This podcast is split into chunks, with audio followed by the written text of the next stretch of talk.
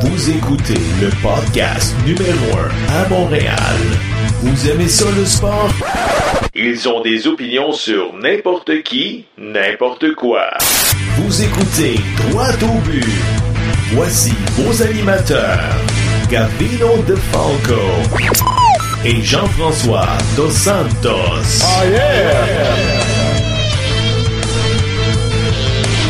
Mercredi 11 juillet 2018, bienvenue au podcast Droit au but. Mon nom est Gavé, nom des Falco, et je suis accompagné de mon bon ami Jean-François Dos Santos. Jeff, comment ça va? Ça va super bien, merci. Et toi? Oui, ça va super bien. Écoute, Jeff, qu'est-ce qui a retenu ton attention cette semaine dans l'actualité sportive? La transparence du CH. Ah oui, oui. Légendaire, je dirais. Hey, voyons Légendaire. Pourquoi attendre au 5 juillet pour nous annoncer que ton défenseur numéro 1, chez Weber, va manquer de 5 à 6 mois? Chez Weber qui a été opéré le 19 juin passé, donc trois semaines à- avant l'annonce. Sérieusement? Pourquoi? Y a-tu une raison? J'ai aucune Pourquoi? idée. Sérieusement, bon, il y a des rumeurs comme quoi le renouvellement des billets de saison se faisait le, Le entre le 18 18 et, le, et, le, et le 20. Est-ce qu'on a attendu après ça pour opérer? Premièrement, pourquoi l'avoir opéré aussi tard? Mm-hmm. Tu sais, est-ce que, je comprends pas. Est-ce que la blessure s'est faite là, chez eux, en descendant les marches? C'est possible aussi. idée. Mais, mais pourquoi ne, tu sais, si tu l'as opéré le 19, Mm-hmm. pourquoi attendre au 5 juillet? On paraît très mal dans cette transaction-là. là. Peu importe toutes les raisons. Là. Regarde, je l'ai jamais aimé cette transaction-là. Weber qui a trois ans et demi de plus que, que Piqué Souban. Les bobos, ils ressortent. OK, on va dire, Ben, il n'a pas été chanceux. On mais reviendra pas là-dessus, là. On reviendra On pas reviendra là-dessus. Je suis tanné. Ah. Il y a personne, il y a personne qui dit, il y a personne de sensé qui dit que cette transaction-là était bonne. Et ça aurait pu être bon à court terme. On avait une fenêtre de deux ans. On l'a pas utilisé. On s'est planté. Bon, mais là, on vit avec les, avec les, Mais comment les ça se fait que le geste-là? 1er juillet, Marc Bergevin a fait face à la musique en disant que oui, Thomas Plécanet c'était de retour, puis on a terminé notre magasinage pour les joueurs autonomes. Mais comment ça se fait qu'il nous a pas annoncé cette journée-là, by the way, là, euh, chez Weber est out until euh, December. Pourquoi qu'il l'a pas dit? Pourquoi que on l'a découvert seulement le 5 juillet, quand que bon, les, la plupart des journalistes sont en vacances, puis c'est Ben, c'est peut-être voulu, c'est ça. C'est peut-être voulu, justement, pour avoir moins de journalistes, moins de pression, moins de, puis gagner du temps. Encore une fois, parce que là, on, oui. on gagne du temps, là. Écoute, puis ceux qui pensent que Marc Bergevin va être congédié au fait, oubliez ça, là. J'ai regardé, il est signé jusqu'en 2021-2022. Il reste encore quatre ans à son mandat. Fait qu'il va falloir être patient puis euh, À prendre... moins que M. Bergevin ait des chèques comme ça de 20 millions à donner puis à acheter aux, aux poubelles, là, mais je penserais pas. Mais écoute, les meilleures acquisitions du Canadien, tu vas être d'accord avec moi, c'est les coachs là, cette année. Là. Tout à fait. Écoute, la brigade d'entraîneurs, on a rajouté Luke Richardson cette semaine, justement. Mm-hmm. Je pense qu'il va amener une nouvelle philosophie. Euh, Dominique Ducharme, bien sûr. Ouais, Joël Bouchard. Joël Bouchard à Laval.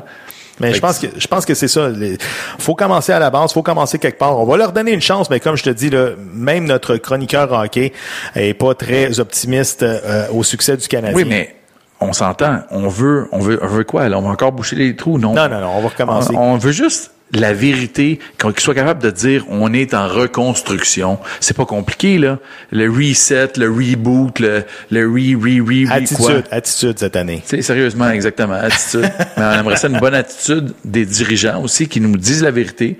Puis même les partisans vont avoir une meilleure attitude, on va être compréhensif. Bref, la saison commence dans à peu près trois mois. J'ai hâte de voir euh, les nouveaux, le nouveau menu. euh, je parle de nourriture. Non, moi, je le verrai pas parce que j'irai pas. ça, ça, ça, c'est un autre point. là. J'ai hâte de voir les assistances. Ils vont sûrement être à la baisse au début de saison. Ben, sûrement, parce que là, les gens sont très que- négatifs sur Ben- le produit, puis on attend que quelque chose, qui quelque Ben chose oui, mais arrive. si, là. si on est négatif, on appelle les lignes ouvertes, on dit Hey, je suis pas content, je suis pas content, mais continue à payer puis à y aller. Pff, Là-bas, Ça là, donnera absolument rien. on s'en fout. Absolument. Hey, on jase de l'impact de Montréal qui, qui eux, sont à l'antipode du euh, Canadien de Montréal. Ils ont signé une quatrième victoire de consécutive et Alejandro Silva, écoute, un joueur méconnaissable, un joueur qu'on avait lancé en dessous de l'autobus euh, au début de la saison. Écoute, il est incroyable. Il Mais fait vraiment la différence. Puis on avait dit au début de l'année que bon, Piatti et Silva, bon, ça va être deux joueurs similaires. Je disais, hey, on est en business, Alejandro. Là, on le voit là. Il- ce gars-là, il est en pleine confiance. Ouais, c'est pas le même genre de joueur, mais mais ils amènent chacun quelque chose. C'est vraiment bien. Bon, encore, l'impact de réussir à aller chercher la, dernière chaise donnant accès aux séries. Il faut pas la perdre. On s'entend qu'il bon, y en a qui vont dire on a joué contre des clubs plus faibles. C'est pas vrai. On a joué quand même contre le Sporting Kansas City. Mm-hmm. On a, c'est sûr que cette semaine. On a deux gros matchs. oui, exactement. On, joue à New York dans le Yankee Stadium. Ce soir, ça sera pas facile. Ça sera pas facile. Et ensuite, euh, samedi, on reçoit une des pires équipes dans la MLS, San Jose. Mais moi, ce que je, suis étonné de voir l'impact avec la, la fameuse statistique, la possession du ballon. C'est sûr qu'on a affronté des Rapids du Colorado, qui est une des pires équipes également, sauf que le ballon, écoute, il circule très bien. Puis comme je te dis, il y a des joueurs en pleine confiance, dont notamment le jeune Ken Krolicki, qui, qui, je t'avais dit que Ken Krolicki allait faire une différence, là, il y a à peu près un mois de ça, tu m'aurais traité de cave, je le sais. Mais écoute, il fait C'est pas mon préféré. Il fait, il fait, le travail. C'est... Euh, il fait le travail. Bon. Il fait le travail. Bon, ben c'est beau. Parle-moi du mercato qui s'ouvre, qui est ouvert euh, justement. Euh, l'impact euh, qui, d'après toi, est-ce qu'ils vont signer une vedette internationale ou ils vont y aller d'une transaction MLS? Là? Écoute, je sais pas, c'est, c'est dur, on n'entend rien, c'est le calme plat. Peut-être qu'il prépare un gros coup. Mm-hmm. euh, bon, il y avait des rumeurs pour Ben Arfa. Euh, ça coûte très cher, il Ça coûterait très, très cher. Donc, on va oublier ça. Sur le, sur le, le mercato, ils vont environ, environ 8 millions juste pour le transfert. Ça, là. ça arrivera pas. C'est beaucoup trop cher. Là. Mais pourquoi pas y aller avec une transaction MLS? Un peu comme l'avait fait Orlando l'année passée. Il avait euh, acquis euh, les services de Dom Dwyer, qui est quand même un excellent joueur dans cette ligue-là. Écoute, moi, j'ai un nom à proposé. Il s'appelle Nicolas Lodero. Il y a seulement un but cette année avec euh, les Sounders de Seattle, un milieu de terrain créatif. Il gagne à peu près 2,5 millions. Puis Seattle n'est pas dans le portrait des séries cette année. C'est un Uruguayen comme Silva. Moi, je pense que ça pourrait peut-être cliquer. Là. Ben, maintenant que, que la chimie est implantée, tu veux surtout pas donner des éléments sur ton sur ton ta formation. Ouais. Tu veux pas ça.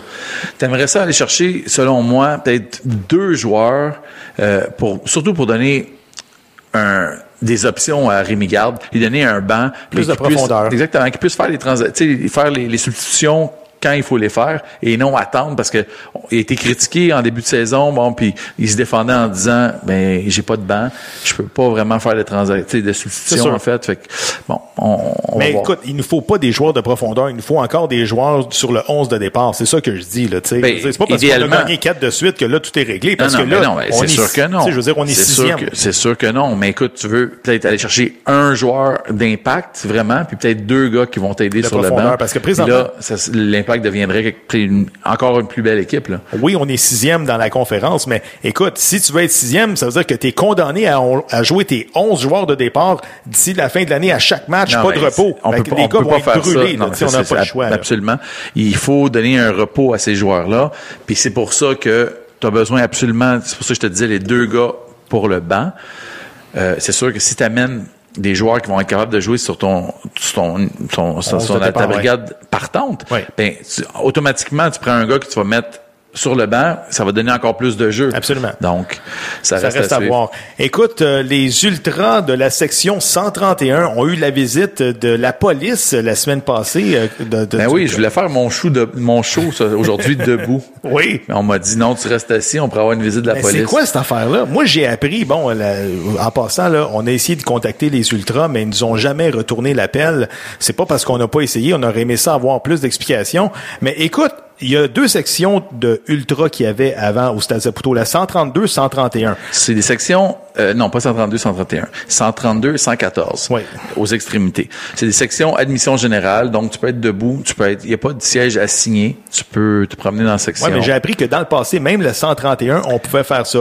Là, ils ont rajouté des oui, bancs. exactement. Ça veut dire que... Depuis qu'ils ont rajouté des bancs. Ouais tu ne peux plus parce que tu une, place à signer, tu dois tu ne peux plus rester debout pendant un match. Mais c'est qui qui décide ça? Quand est-ce que je dois me lever, manifester, m'asseoir? Je te pose la question là.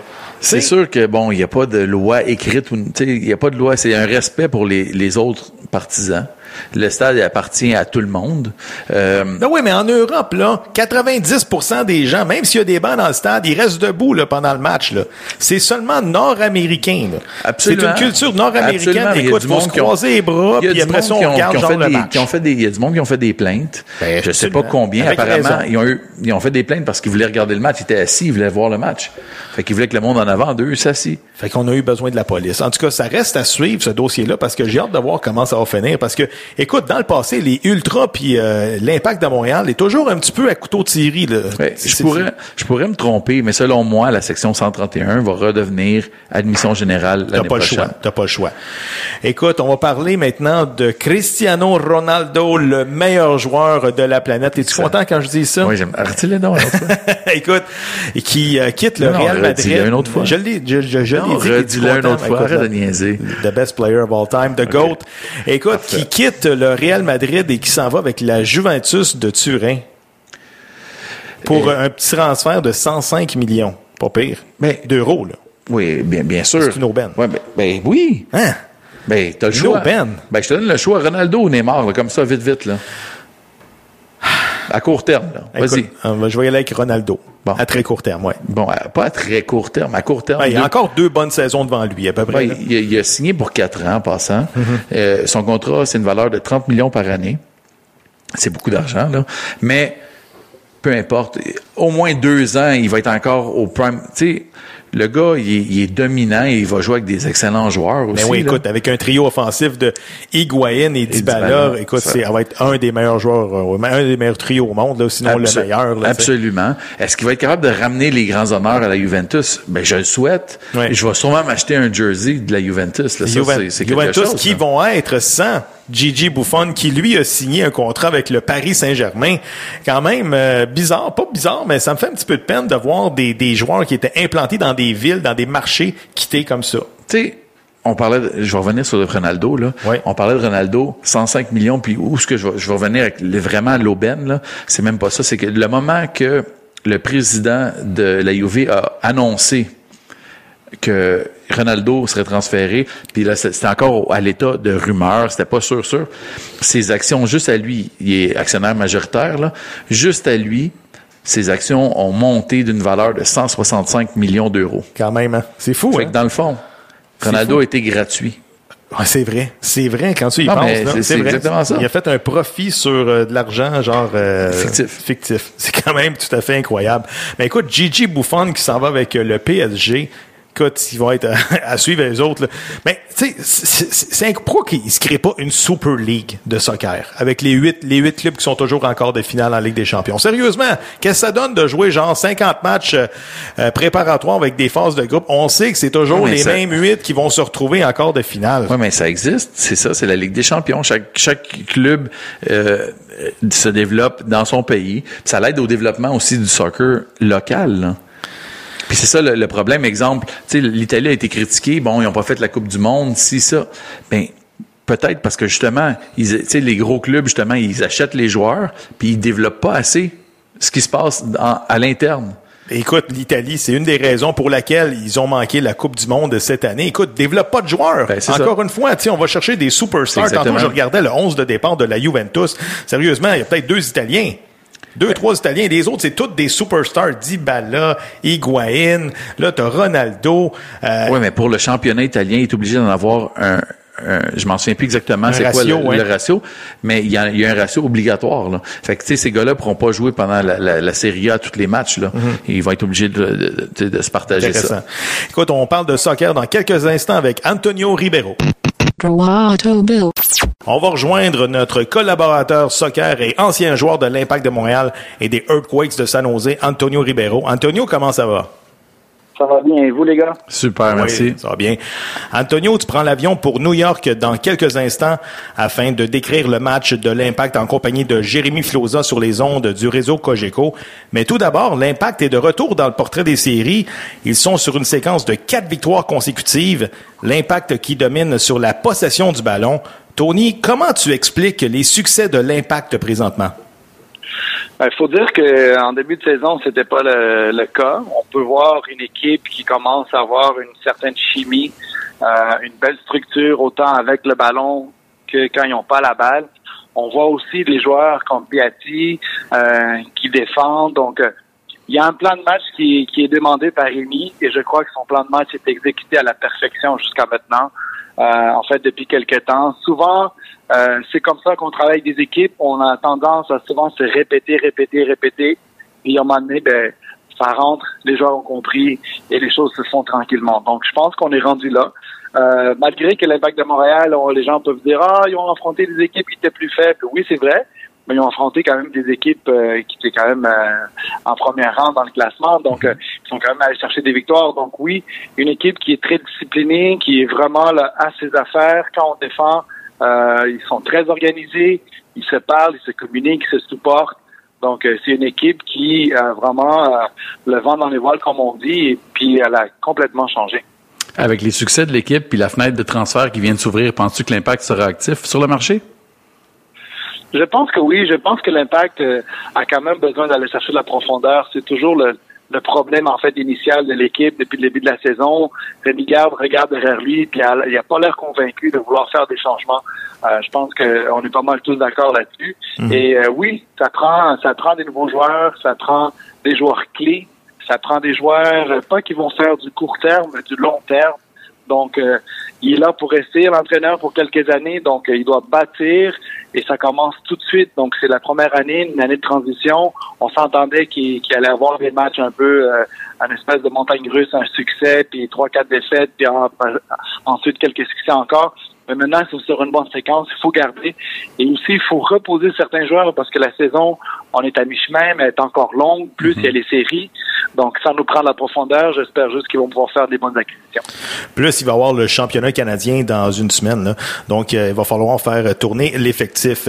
Écoute, Antonio, on a parlé du recrutement chez l'Impact qui était quand même déficient depuis le début de la saison. Par contre, on peut dire qu'il y a des joueurs comme Alejandro Silva, Rudy Camacho et même le jeune Ken Krolicki qui font le travail présentement. Tony, as-tu déjà été témoin de ça dans ta carrière? C'est-à-dire des joueurs qui sont devenus tout d'un coup méconnaissables sur le terrain? En fait, ça s'explique très bien. On a, déjà eu à l'Impact de Montréal, euh, exemple parfait d'Ivaio. On se rappelle tous de Divayo. Première saison qui a été vraiment difficile. Puis plus qu'il avançait dans les années dans la ligue, plus qu'il devenait dangereux, plus qu'il marquait des buts, plus qu'il il apportait à l'Impact de Montréal. Donc c'est tout à fait normal, les gars. Il y a un certain moment d'adaptation, excusez. Donc euh, des fois, ça peut prendre quelques matchs, un mois, un mois et demi. Mais une fois qu'ils rentrent dans le beat, ils comprennent bien leur rôle. Euh, ils savent exactement ce que le coach attend d'eux. Euh, il y a une certaine confiance qui s'établit. Et il faut le dire que la confiance de un peut passer à l'autre, puis peut se partager dans le groupe. Donc, c'est souvent ça qui arrive aussi. Donc, quand ça va bien, tout le monde va bien, tout le monde joue bien, tout le monde est heureux, on est en confiance dans nos têtes, on est des Messi, on est des Ronaldo. et puis, tant mieux si c'est comme ça parce que ça se passe bien. Il faut juste que ça reste de même. Il va y avoir encore des matchs difficiles ça va être aussi à ces joueurs-là qui sont en ce moment dominants, des leaders dans l'équipe, à garder cette confiance pour pouvoir toujours partager euh, euh, cette, confiance dans les, à travers les joueurs dans l'équipe. L'effet justement du mercato puis amener des nouveaux joueurs, tu n'as pas peur que ça peut briser cette chimie-là qui s'est installée au niveau du club? Ben en fait, moi je le vois comme euh, quand on amène un, joueur, on amène une acquisition qu'on n'a pas, donc un manque. Mhm. Donc, si on amène quelqu'un, c'est pour améliorer l'équipe et non pas pour venir chambouler l'équipe. C'est sûr que si euh, l'entraîneur signe euh, cinq nouveaux joueurs, ben là, on va chambouler l'équipe, on va casser le momentum, on va il va falloir retravailler la chimie du groupe, il va falloir réexpliquer ce que le coach veut. Donc là, ça se complique. Mais si on amène un joueur, maximum deux, ça peut juste renforcer le groupe, d'après moi. Écoute, Antonio, c'est maintenant confirmé. Le meilleur joueur au monde, Cristiano Ronaldo, quitte le Real Madrid pour la Juventus de Turin en Serie A italienne. Écoute, quand même un transfert de 100 millions d'euros dans son attends Une minute, attends une minute, attends une minute. Peux-tu répéter ça? Ben écoute, non, non, ça sonne comme du miel dans mes oreilles. Répète, répète ça. Ok, je dis le meilleur joueur au monde, Cristiano Ronaldo. Écoute, Antonio, es-tu surpris de voir Ronaldo quitter le Real? Euh, oui, on est surpris, mais en même temps, on comprend plus ou moins la, la, philosophie du club du Real Madrid. On, a oui, on a le meilleur joueur avec nous et qui ont fait, euh, ils, ont, ils, ont, pas mal tout gagné, Coupe du Monde des clubs, euh, Champions League, toutes les coupes euh, possibles, ils ont eu. Et là, je pense que le Real Madrid se voit aussi dans une dans un tournant, dans un renouvellement de joueurs. Je crois que oui, on commençait par Ronaldo. Euh, Ronaldo est au sommet de sa carrière, est au sommet du monde, mais en même temps, euh, le Real Madrid se voit investir sur quelqu'un qui est peut-être jeune, quelqu'un qui est peut-être aussi dans, dans le même style, qui est capable d'attirer des foules, qui est capable de créer un bon spectacle, et qui est capable aussi peut-être d'amener cette équipe-là à un autre niveau. Donc euh, souvent, ça pourrait être un joueur qui veut justement prendre le prochain rôle de, meilleur joueur au monde. En fait, euh, c'est sûr que ça va pas être évident. Mais en même temps, c'est bon pour Ronaldo. Je suis, je suis très fier euh, de ce joueur que peu importe où il va, il fait du succès. On peut comparer un peu à Messi qui est constamment avec le Barcelone, il va rester avec la Barcelone, puis d'après moi, il va mourir au Barcelone. Donc, je trouve ça un peu dommage. J'aurais aimé voir Messi euh, évoluer dans un autre club, voir qu'est-ce qu'il serait capable de faire aussi. Et en fait, je suis content pour Ronaldo parce que oui, il a joué au Portugal, il a joué en Angleterre, il a joué au Real Madrid, en Espagne, et là, il s'en va en Italie avec Juventus. Je crois que c'est quelque chose de, de, super et qui sait peut-être bientôt on va l'avoir parmi nous en MLS. Donc, euh, espérons qu'il puisse faire aussi bien en Juventus qu'est-ce qu'il a fait avec le Real Madrid. Mais ça reste à voir. Écoute, Jean-François, tantôt, tu me dis en dehors des ondes que tu euh, trouvais que c'était une aubaine, 105 millions d'euros de transfert. Ben, écoute, 105 millions, OK, on s'entend, il y a 33 ans, mais il joue encore comme s'il était dans un corps d'un jeune de 23 ans. Là. Mm-hmm. Il est dominant. Euh, Puis si tu compares avec les derniers transferts, le 227 millions pour Neymar. Mm Oui. Puis pour jouer au soccer, ben, c'est vrai qu'il fait partie du Cirque du Soleil aussi, puis il fait toutes sortes d'acrobaties, mais... Ouais, c'est ça. Écoute, euh, Antonio, euh, ton commentaire par rapport à Neymar qui s'est fait traiter de clown par la presse internationale. Ben, je, crois que quand euh, on est des joueurs comme ça, à haut niveau, des pratiquement des joueurs prodiges, ben on veut pas avoir ces choses-là, évidemment. OK? Euh, beaucoup de joueurs, de jeunes joueurs, euh, le voient comme un, modèle. Et quand on voit un joueur qui, oui, peut-être qu'il se fait bousculer, mais est-ce qu'on a besoin de, de, rouler pendant euh, trois minutes au sol? c'est sûr qu'il va se faire critiquer. C'est sûr que les gens vont vont pas trop apprécier ce qu'il fait. Puis surtout, les gens aussi qui regardent d'autres sports. La Coupe du Monde, c'est c'est l'événement le plus écouté partout dans le monde. Et, et là, c'est l'image aussi du soccer. Ah, c'est des joueurs qui font semblant, et à peine on les touche, puis ils roulent, puis donc ça aussi, c'est pas tellement bon pour la crédibilité premièrement de Neymar et aussi pour le sport. Donc, euh, c'est sûr qu'il part pas euh, du bon côté, d'après moi. Euh, oui, un joueur qui est bon se fait souvent déranger, se fait souvent frapper, mais euh, je pense qu'il y a je reçois un coup, je tombe, puis euh, je reçois un coup et je roule, roule, roule, roule pour monter, montrer un peu la gravité du geste mhm. ou la croître la gravité du geste pour que pour que l'arbitre, en fait, c'est pour influencer l'arbitre, pour que l'arbitre donne une rouge ou une jaune au joueur adverse.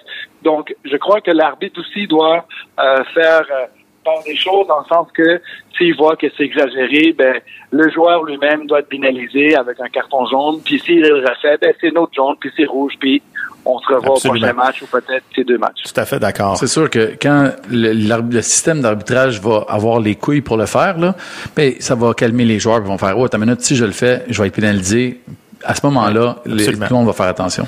Écoute, Antonio, en terminant, tu suis présentement ton cours de licence A d'entraîneur. Cette, cette licence-là est conçue pour les entraîneurs de haute performance et qui visent une carrière comme entraîneur de haut niveau. Tony, parle-nous un petit peu de ton expérience là. En fait, c'est une licence qui euh, c'est la plus haute licence au Canada. C'est la dernière licence en fait. Et pratiquement euh, au Canada, c'est comme de faire euh, un doctorat peu importe dans, dans, dans laquelle, peu importe le métier, mais c'est un peu ce que je fais moi dans mon métier. Donc, c'est la dernière licence qu'on peut avoir et cette licence-là est sur deux ans. Donc, euh, c'est une licence qui est extrêmement difficile, c'est extrêmement demandant, mais ça vaut le coup. Euh, moi, non seulement j'ai eu la chance de jouer professionnel avec l'équipe nationale, puis en MLS, l'Impact, etc., mais euh, comme je gagne ma vie comme entraîneur, je ne veux pas seulement compter sur le fait que j'ai été joueur, mais je veux aussi compter sur le fait que j'ai des licences et on est toujours en apprentissage. Même s'il y a des entraîneurs qui ont des licences euh, plus petites que la mienne, si on veut, tu as toujours des choses à apprendre, il faut que tu sois toujours avec une, une mentalité ouverte pour euh, continuer à, t'améliorer, à progresser, pour pouvoir aussi être capable de transmettre le message le mieux possible aux jeunes, que ce soit au niveau de l'équipe canadienne, que ce soit au niveau euh, d'une équipe professionnelle ou d'une équipe amateur. L'important, c'est de, de bien transmettre le message et d'améliorer nos joueurs pour le futur. Écoute, comment comment que ça fonctionne? Monsieur, madame, tout le monde, là, il, monsieur, il se réveille dans son salon, il y a un enfant, il dit, moi, je veux devenir entraîneur de mon gars. Y a-tu besoin de suivre ça? Comment que ça fonctionne exactement? en fait, il n'y a pas besoin de faire la licence A. Euh, il y a des licences qui... Euh, ouais, en fait, euh, toute l'association canadienne est en train de changer un peu le, processus des, licences. En fait, tout dépendamment de ce que tu veux coacher, il y a des licences qui vont aller avec ça. Mm-hmm. Plus que tu veux augmenter en fait les niveaux, puis plus que tu vas aller dans le triple A, tout ça, ben, ça prend des licences qui vont avec, ce qui est très bien fait. Tu peux tout simplement dire j'aimerais ça suivre mon fils, donc tu suis quelques formations et t'as pas besoin de faire d'examen, c'est vraiment des, des, des, des, formations où tu as besoin d'être assis, présent, d'écouter, de faire des petits travaux en équipe, etc., de comprendre. Et après ça, tu peux aller sur le terrain, il n'y en a pas de problème. Mais si tu veux aller dans d'autres licences où est-ce que ça prend euh, quand même une certaine connaissance pour coacher exemple, le Tripla, qui est le plus haut niveau au Québec Mhm. euh, pour la Ligue Elite. Donc euh, oui, ça prend des licences un peu plus corsées, qui sont, sont plus euh, avancées, si on veut. Puis c'est- qui qui donne les formations euh, présentement, Tony? En fait, il y, en a plusieurs personnes. C'est c'est au sein de l'asso- l'Association du, du soccer du Québec, Ouais. du Canada. On parle de Valerio, on parle de Valmy qui passe les licences, Ouais. de, de Patrick, euh, bref, Andrew Olivieri, euh, Mike. Ils sont, ils sont plusieurs personnes avec beaucoup d'expérience, avec des très bons bagages, qui arrivent à nous, à nous donner un bon apprentissage pour qu'on puisse être meilleur sur les terrains. Est-ce que tu dois être affilié à un club de soccer ou est-ce que par toi-même tu fais les démarches? En fait, euh, quand tu es entraîneur, tu es affilié automatiquement à, à- à un club et souvent les clubs, euh, pour encourager les parents bénévoles, ben, leur licence, elle est payée par le club. C'est le club qui assu- assume les coûts. Donc, euh, si un- un- une personne qui n'est pas dans un club peut le faire, la licence pareil, peut faire des licences, ben, c'est sûr que si tu es affilié avec un club, souvent, ben, il n'y a pas besoin de payer Oui. de ses poches. C'est le club qui paye pour lui. Donc, c'est l'avantage aussi. Mais je pense que j'avais lu quelque part que Marc Dos Santos, lui, bon, il avait sa licence A, mais également, il était allé à l'extérieur pour aller chercher licences. d'autres licences dans d'autres pays. Il y avait des licences UEFA qui est allé chercher avec euh, le. Football Club de Porto. OK, d'accord. Oui, c'est ça. Oui, en fait, oui, c'est sûr que c'est plus complet. Tu vois, moi, oui, je fais des licences canadiennes, mais moi, je, je fais aussi cette année des licences américaines. Donc, euh, après ça, c'est une question de, de choix. Est-ce que je vais en Europe pendant deux semaines faire des licences? Euh, c'est à toi aussi de choisir où est-ce que tu dois travailler. Donc, euh, Marc Dos Santos peut travailler, oui, en MLS, mais il peut se retrouver en Europe facilement puis prendre un, un club de première division. Donc, c'est- c'est vraiment, euh, c'est vraiment la- une question de, de, de choix pour la personne. Ouais. Mais c'est sûr que plus que tu as des licences, mieux c'est, effectivement. Mais j'imagine qu'un gars comme euh, Zinedine Zidane, là, tu sais, il a comme fini sa carrière, puis là, tout d'un coup, il s'est fait propulser euh, à la barre du Real Madrid. Tu sais, je me pose comme question, est-ce que ce gars-là, il a passé ses licences, ou bien, étant donné que euh, il était déjà joueur professionnel, tu sais, comme on y créditait des cours là, pour, euh, pour prendre l'expression, là? En fait, en fait, oui, c'est ça. On crédite des cours pour euh, des, euh, des joueurs qui, évidemment, ils ont joué avec des équipes nationales, des clubs pro. Entre autres, j'ai été crédité, ce qui est, ce qui est tout à fait normal. Euh, une fois que tu as joué au soccer et tu as joué du haut niveau, c'est sûr que tu as une certaine connaissance que euh, les gens no- normalement l'ont pas. Donc, c'est sûr qu'on va pas te faire commencer de la base.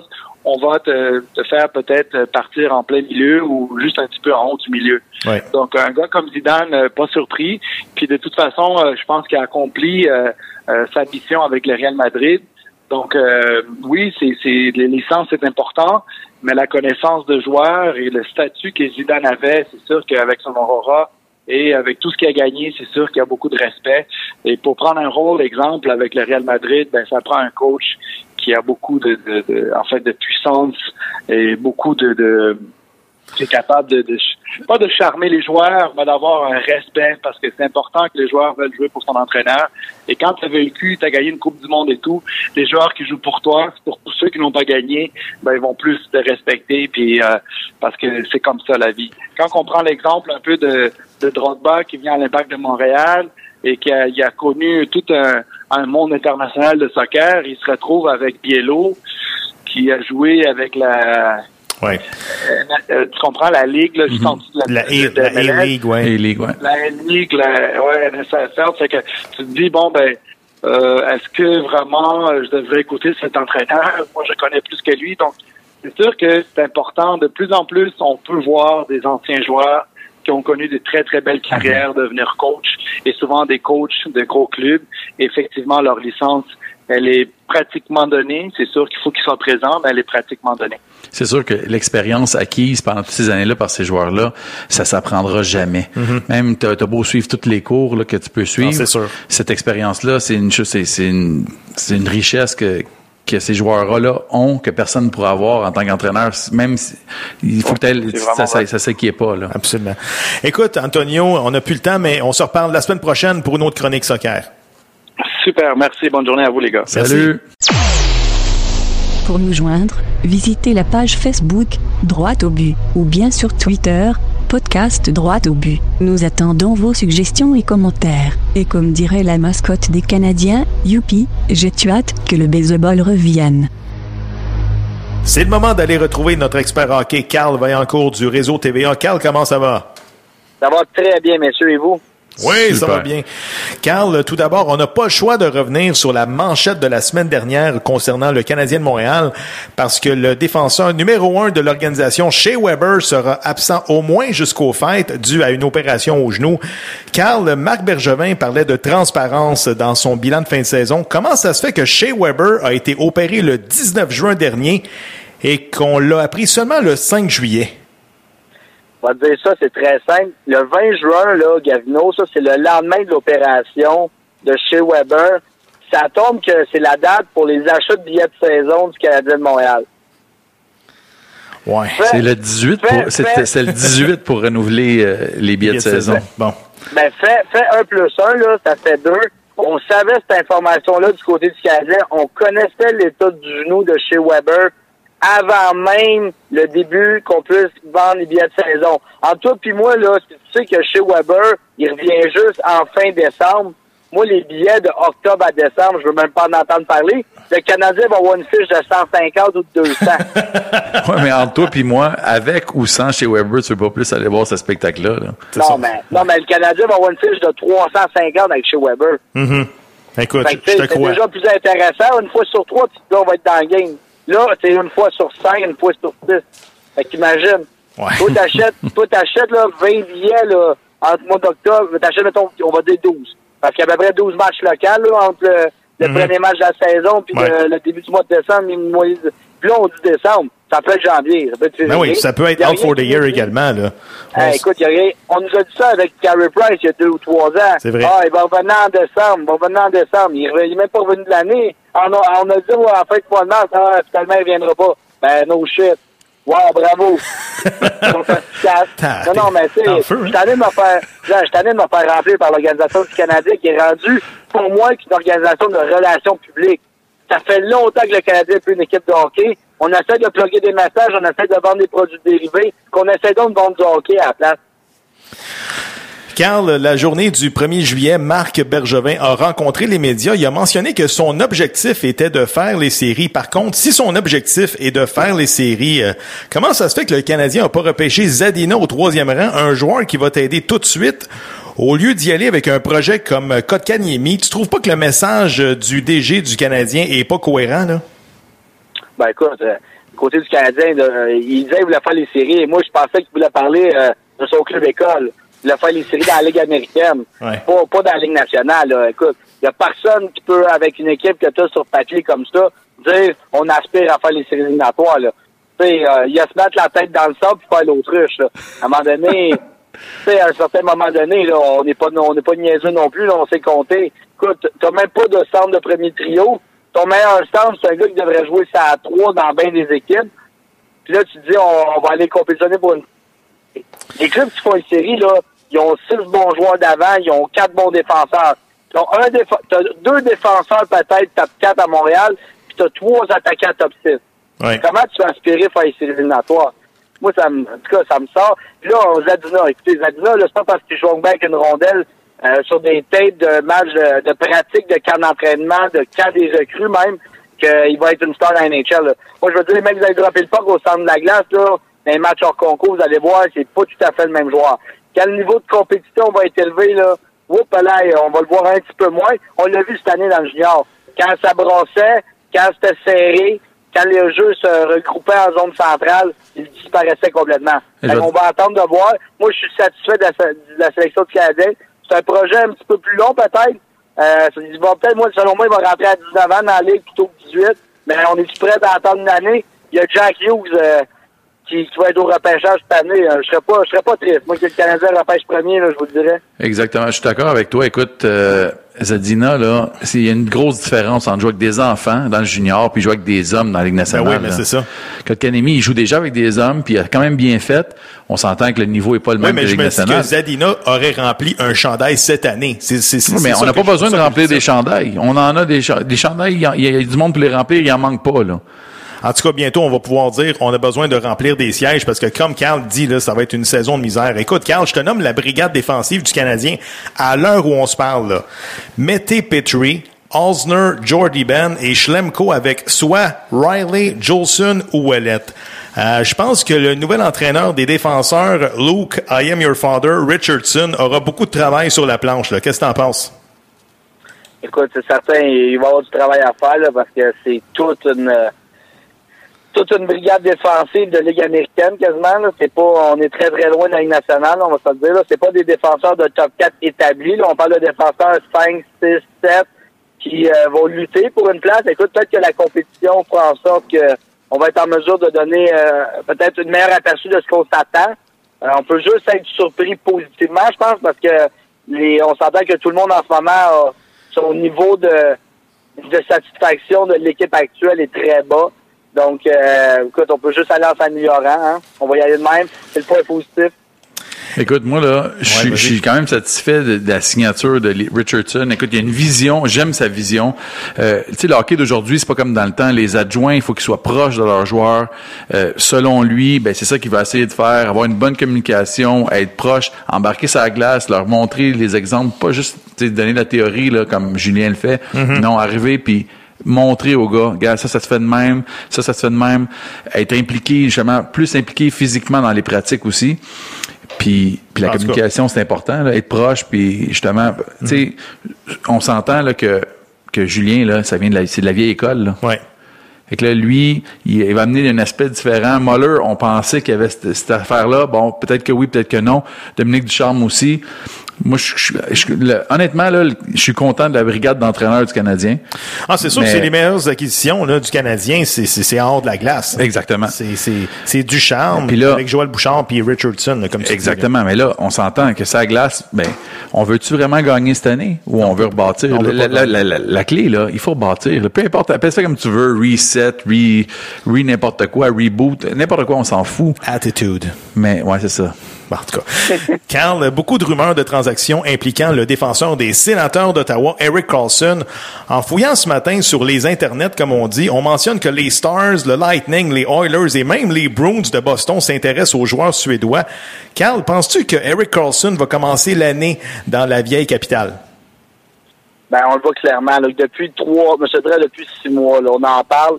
Euh, depuis la sortie de Melnick, le propriétaire des sénateurs, qui avait dit lui, hors de question qu'il va donner le salaire qu'Eric Carlson demande. Ben écoute, ça fait en sorte que là, on est dans une position où il y a un froid de l'organisation, puis ton joueur vedette. C'est peut-être la pire situation qui a pu se produire, parce que là, on va probablement faire Eric Carlson en bas de la valeur qu'il vaut, parce que tout le monde le sait dans la Ligue qu'Eric Carlson veut partir, qu'Eric Carlson ne re pas à Ottawa. Fait en sachant ça, clairement que moi, je suis directeur général, oui, il y a d'autres directeurs généraux intéressés, mais je ne paierai pas la lune pour un gars qui a déjà en partage, je sais qu'au 1er juillet, l'année prochaine, tombe joueur autonome. Euh, c'est sûr et certain que du côté de Rick Carlson, euh, ben, les sénateurs vont vouloir voir le maximum. Euh, Est-ce qu'il va y avoir des directeurs généraux qui vont être impatients et qui vont se lancer avec une offre hostile? Assurément que oui. Mm-hmm. euh, moi, je suis persuadé qu'un gars comme Charlie, euh, il a montré par le passé que il a bien de la misère à être patient, puis il a bien de la misère à... Il écoute beaucoup plus son cœur que sa tête. Euh, il va probablement faire un échange. Je serais même pas surpris que, ben là, peut-être pas avec David, mais il va probablement donner beaucoup trop. Euh, un gars comme Drizzle, un choix de première ronde, euh, son défenseur numéro 2, puis euh, peut-être même un autre espoir pour avoir Eric Carlson, ce qui, selon moi, est cher payé, parce que, comme je vous dis, le 1er juillet, ce gars-là, il peut aller skier où qu'il veut. Fait que si on n'est pas en mesure du côté des Oilers de finir rapidement avec une prolongation de contrat, il y a rien on qui... risque de le perdre.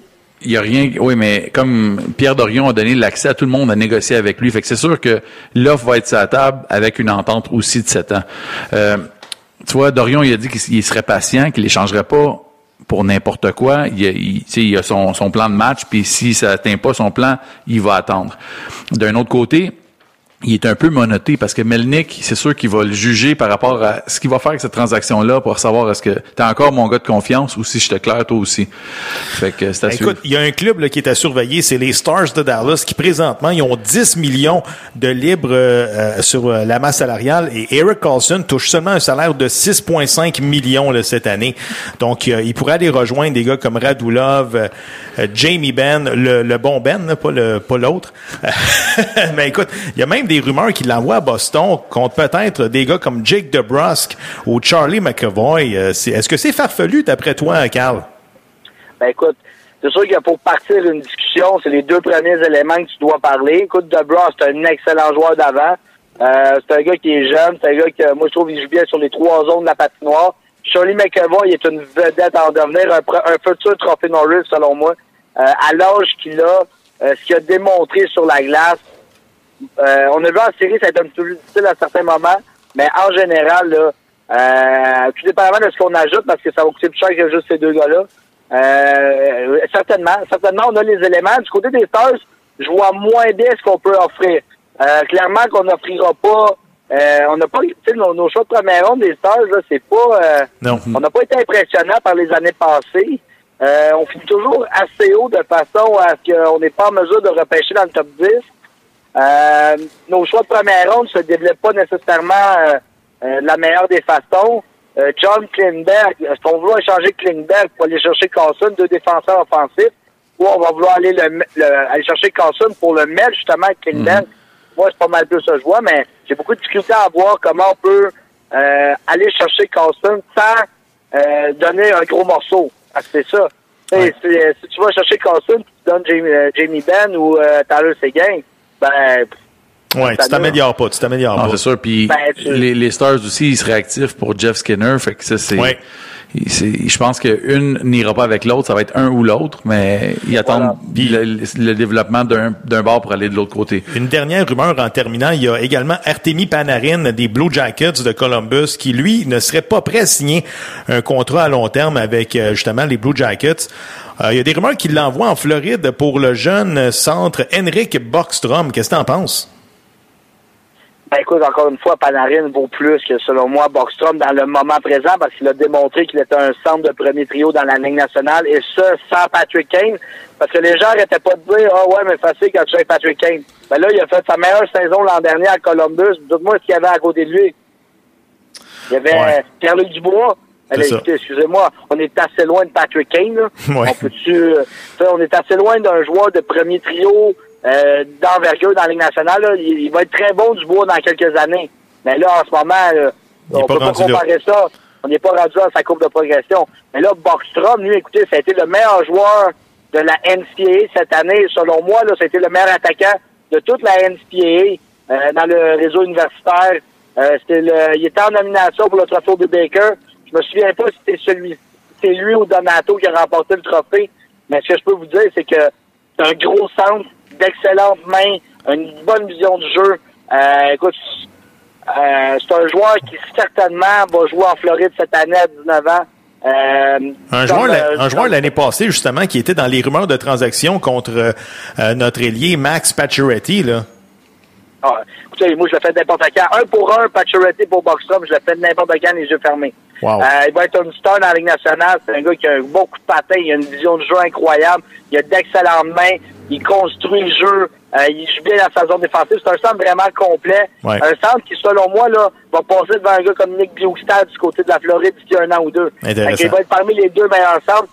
En ce moment, il va peut-être être troisième centre cette année derrière Barkov, Bjugstad ou Huberdo. Là, c'est toujours, euh, c'est toujours difficile à déterminer qui fait jouer au centre parce qu'on a quand même trois ou quatre centres capables de jouer à cette position-là du côté des Panthers de la Floride avec Trotchek également. Exactement. Euh, mais moi, je suis certain que les Panthers ne feront pas cette erreur-là. On ne voudra pas. Euh, ben écoutez, Panarin, c'est sûr que si on fait un pour un, c'est sûr que Panarin s'en va en Floride, c'est pas une question. Mais là, est-ce qu'on va vouloir donner un espoir qui coûte pas beaucoup d'argent en ce moment et qui est très rentable pour l'organisation? Je doute fortement. Carl Vaillancourt du réseau TVA, un gros merci, puis on se reparle la semaine prochaine. Merci à vous, messieurs. Merci, bonne semaine. You're listening to the best podcast in Montreal. Droito Bill. With your host Covino DeFalco and Jeff Dos Santos.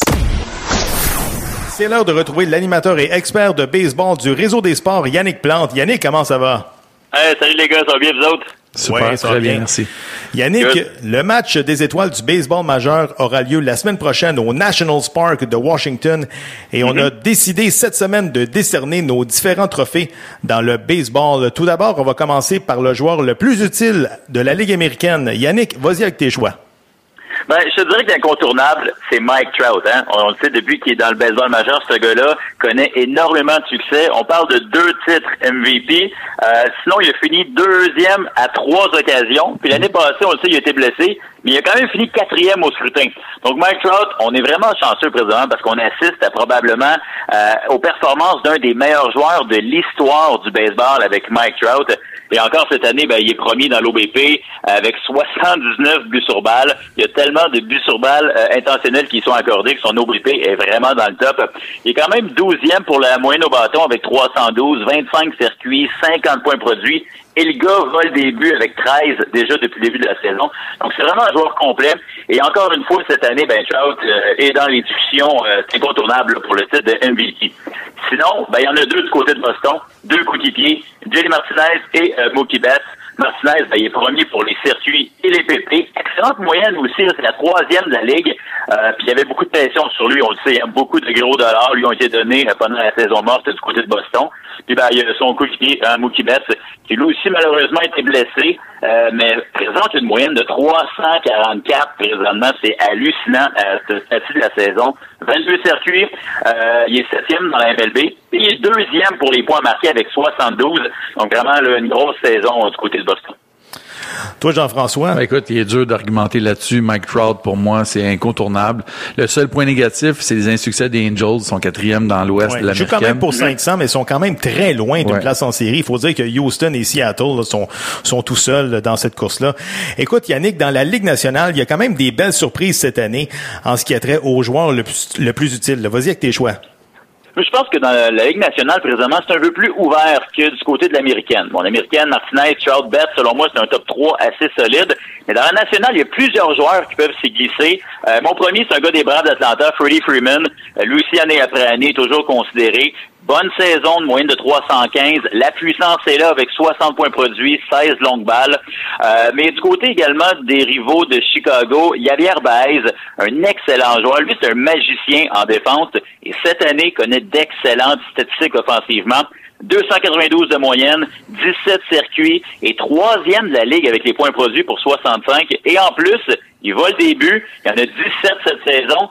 C'est le seul gars cette année qui a volé deux fois le marbre. Donc, euh, quand même, faut le mentionner.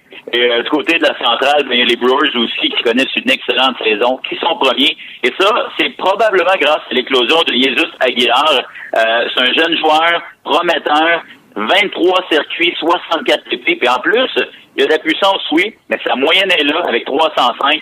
Donc, selon moi, c'est un autre aussi qui pourrait être euh, dans les discussions pour l'MVP. Si je te dis euh, Matt Kemp, une moyenne de 318, 15 coups de circuit, 55 points produits et une moyenne, écoutez, de 419 avec des coureurs en position de marquer, tout à fait remarquable, là, Yannick, pour euh, Matt Kemp des Dodgers.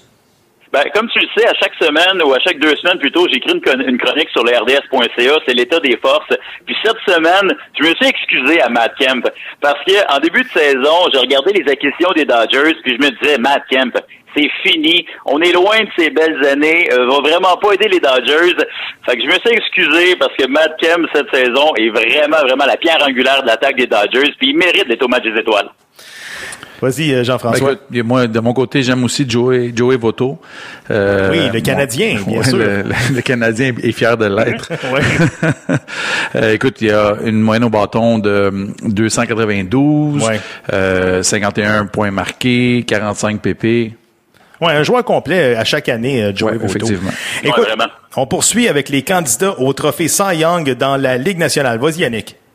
Bon, on parlait des joueurs les plus utiles. Il y a un gars qui pourrait également être considéré comme MVP puis c'est un lanceur. Ben, c'est Max Scherzer euh, avec les Nationals de Washington et premier dans la ligue pour les manches lancées premier pour le rétro-bâton, euh, sixième pour la moyenne de points mérités avec 2.33. Le seul problème, c'est qu'il y a 11 victoires, ce qui n'est pas nécessairement énorme lorsqu'on compare, par exemple, aux 14 de Luis euh, Severino, mais c'est plutôt difficile du côté de Washington cette saison, donc c'est peut-être ce qui, euh, ce qu'on peut, pourquoi on pourrait comprendre qu'il y a peut-être un peu moins de victoires euh, du côté de Scherzer. Sinon, un qui a encore moins de victoires, mais qui a probablement des statistiques aussi intéressantes, c'est Jake DeGrom avec les Mets. Bon, les Mets, on Hein, euh, on oublie les victoires cette saison, sont avant-derniers dans l'Est national. DeGrom a seulement 5 victoires, mais sa moyenne de points mérités, 1,79 142 rétro-bâtons, puis en plus, ben, l'adversaire sera pour juste 204 contre lui. Euh, donc, une excellente saison. Il faudrait vérifier là, ce qui va être échangé d'ici la date limite des transactions. Sa valeur est très élevée cependant. Écoute, oui, vas-y, vas-y. Euh, c'est Josh Hader. Ça, c'est mon choix un peu, un peu plus personnel. C'est un releveur gaucher des Brewers de Milwaukee. Euh, le gars, c'est pas un releveur numéro un. Il y a des statistiques hallucinantes. Il est en train de réécrire le livre des records pour les releveurs. Écoute, il y a 66,4% de rétro-bâton. Il y en a 85 en 46 et une manche euh, lancée, un, tiers de manche lancée c'est hallucinant. Il a juste accordé 19 coups sûrs cette saison. Euh, vraiment, lui mérite d'être dans les discussions pour le Cy Young de la nationale. Ça me fait penser un petit peu à l'année de Édéric Gagné lorsqu'il a gagné son Cy Young avec les Dodgers de Los Angeles. Il était vraiment dominant. Mais pour finir avec euh, Jacob de Grom, écoute, le gars, il a cinq victoires, quatre défaites depuis le début de l'année. Comme tu dis, là, écoute, il n'y a aucun support offensif. Ça me fait penser un petit peu à l'année de Félix Hernandez, une coupe d'années lorsqu'il avait gagné le Cy Young dans la Ligue américaine avec les Mariners de Seattle. Je mm-hmm. pense qu'il avait fini avec 13 victoires, puis il avait quand même gagné le Cy Young. Là. Ben, avec des statistiques comme ça, je veux dire, DeGrom a collé 10 départs de qualité de suite dernièrement. Puis dans ces 10 départs de qualité-là, ben, il y a seulement deux victoires. Euh, on peut pas y en demander ben, ben plus. je veux dire, il lance comme un champion présentement, comme un Cy Young, mais l'apport offensif, tu l'as si bien dit, il est juste inexistant du côté New York le présentement. Toi, Jean-François? Moi, ça serait, j'irais avec Max Scherzer. Écoute, euh, il est dominant à tous les niveaux. Euh, 127 manches lancées, 177 strikeouts. Ah, c'est ça, seulement dominant. 31 buts sur balle, c'est incroyable. Yannick, le trophée Cy Young dans la ligue, euh, dans la ligue américaine maintenant, ça va être un peu plus serré, par exemple. Mais moi, mon choix, je te le dis tout de suite là, c'est Luis Severino des Yankees de New York. Le gars, je pense, il y a 12 matchs en haut de 500. C'est un lanceur. Je pense qu'il est 14 et 2.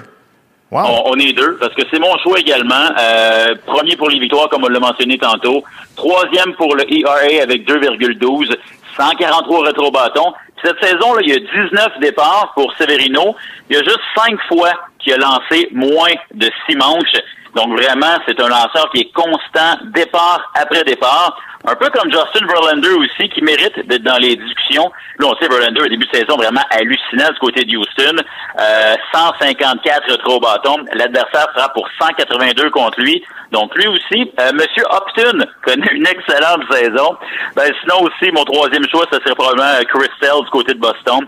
Euh, le grand gaucher là, qui, euh, qui, qui, qui, encore une fois, euh, passe ses rapports dans la mitaine comme jamais, 176 retro-bâtons, euh, 2,36 de moins de points de vérité. Donc euh, non, c'est euh, une bonne saison du côté de Chris Sale aussi. Écoute Yannick, t'étais mieux de dire Chris Sale parce que je pense qu'on se serait fait lyncher sur les réseaux sociaux, surtout par notre ami Frank Etier, là, qui est un partisan inconditionnel des Red Sox de Boston. Toi, JF? Moi, de mon côté, j'y vais avec vous autres, les gars, avec euh, Louis Severino.